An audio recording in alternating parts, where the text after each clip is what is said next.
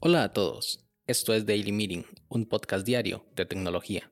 Este es el capítulo 5 y hoy es miércoles 17 de febrero de 2021. Mi nombre es Melvin Salas y en los próximos minutos hablaremos sobre gestores de contraseñas. Así que, comencemos. Hace algunos años, hablar de gestor de contraseñas podría ser un término poco utilizado e inclusive desconocido para la mayoría de los mortales.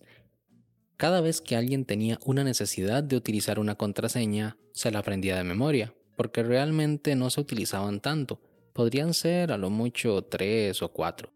La de la computadora de la oficina, la del correo electrónico y algún par más. Porque aunque en casa hubiera una computadora familiar, era posible que cada uno tuviera su usuario sin contraseña.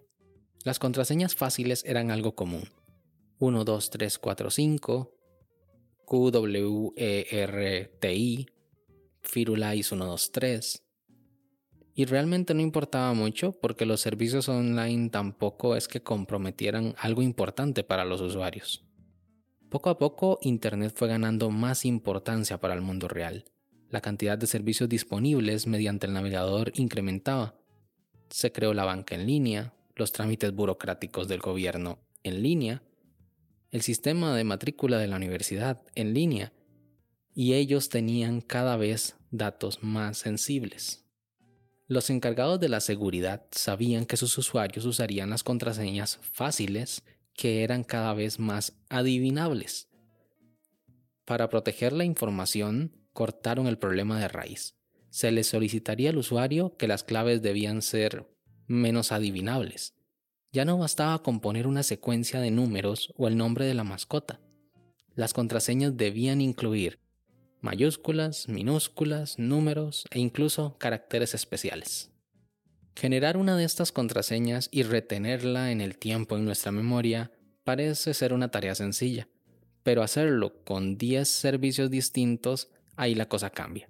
Se complica pero, ¿y si uso la misma contraseña para todos mis servicios? Así solo me tengo que aprender una y puede ser tan segura como yo quiera. Eso probablemente es lo que hizo mucha gente. Y lógica no les faltaba. Quizá no tenían una única contraseña, sino que compartían algunas claves con diferentes servicios, de modo de no sobrecargar tanto la memoria, porque olvidar o confundir estas contraseñas era cada vez más probable. De manera colectiva, este modo de pensar se popularizó. Las contraseñas maestras eran utilizadas por más personas y con él se creaba un problema latente. Si esta contraseña maestra caía en manos de una persona malintencionada, era como darle la llave de la puerta principal de la casa. Iba a tener acceso total a los servicios de su usuario. Pero con solo guardar celosamente y en secreto la contraseña, ¿era suficiente o no? Sucede que las páginas web de Internet almacenan los datos de los usuarios en unos contenedores que se llaman bases de datos. Ahí está todo lo necesario en cuanto a información se refiere de la página en cuestión. Y las contraseñas se codifican para que el almacenamiento sea lo más seguro posible. O eso es en teoría, porque hay miles de sitios web que no realizan esa encriptación de la manera más adecuada, o simplemente no lo hacen del todo. Y no hablo solamente del salón de belleza que tiene un sistema con inicio de sesión que le hizo el sobrino del dueño, sino empresas grandes como Facebook que todavía en 2012 hacían eso. Y si juntamos esas dos malas prácticas con algún hacker amigo de lo ajeno que quiera hacerse con las cuentas de correo y contraseñas de los usuarios, con solo vulnerar los sistemas, acceder a las bases de datos, ya puede tener un buffet libre para acceder a las cuentas de correo y con ello ya tenemos una idea de hasta dónde se puede llegar con este asunto. A diario, sitios web de todo el mundo son vulnerados y las contraseñas de los usuarios son vendidas en paquetes donde hay millones de contraseñas en foros de internet al mejor postor. Justo la semana pasada se dio a conocer la mayor filtración de contraseñas reportada hasta la fecha. Para darnos una idea de este mega archivo, contiene 3.200 millones de cuentas. Tomando en cuenta que en el mundo hay 4.700 millones de internautas, eso equivaldría a que el 70% de los navegantes de Internet estén expuestos. Bueno, en el caso de que cada internauta tenga un único correo electrónico, pero es solo para tener una idea de lo grande que es este registro. Para conocer si alguno de tus correos ha quedado expuesto y si tu contraseña está por ahí dando vueltas, puedes consultar la web cybernews.com. Dejaré el enlace en las notas del episodio. Bueno, ahora, ¿qué puede hacer un usuario para no estar expuesto? Tener cada contraseña diferente para cada servicio web y memorizarlo. Eso es una tarea titánica e incluso imposible. Pues bien, ahí es donde entra escena el nombre de este capítulo, los gestores de contraseña, el cual es un servicio que genera contraseñas aleatorias y las almacena para que se puedan consultar en el futuro. Asocia cada contraseña a un nombre de usuario o correo electrónico y a una web en específica.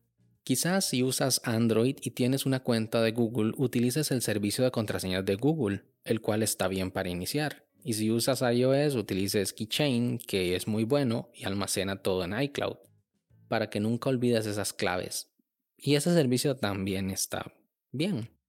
Pero si te roban la cuenta de iCloud o de Google, pero ¿cómo me van a robar si tengo autenticación con código SMS?